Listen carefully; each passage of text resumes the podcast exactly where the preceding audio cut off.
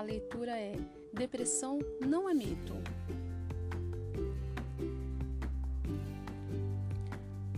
Olá, amigos! Hoje a leitura é Depressão não é mito. Vamos lá? Depressão não é mito.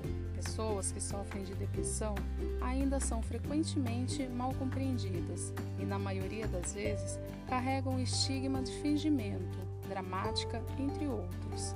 A depressão pode estar atrelada a diversas causas, podendo somar mais de uma, sendo ela frequentemente dividida em depressão endógena e exógena.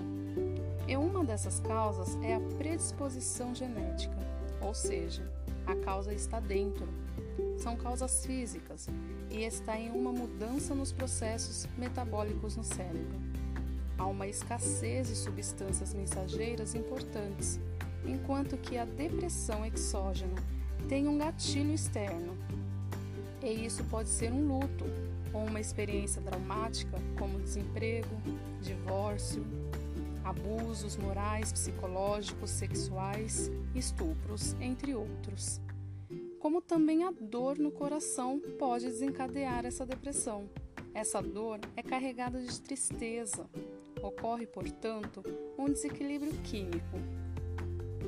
As causas muitas vezes são indefinidas, mas todas trazem um real e grave impacto para o corpo.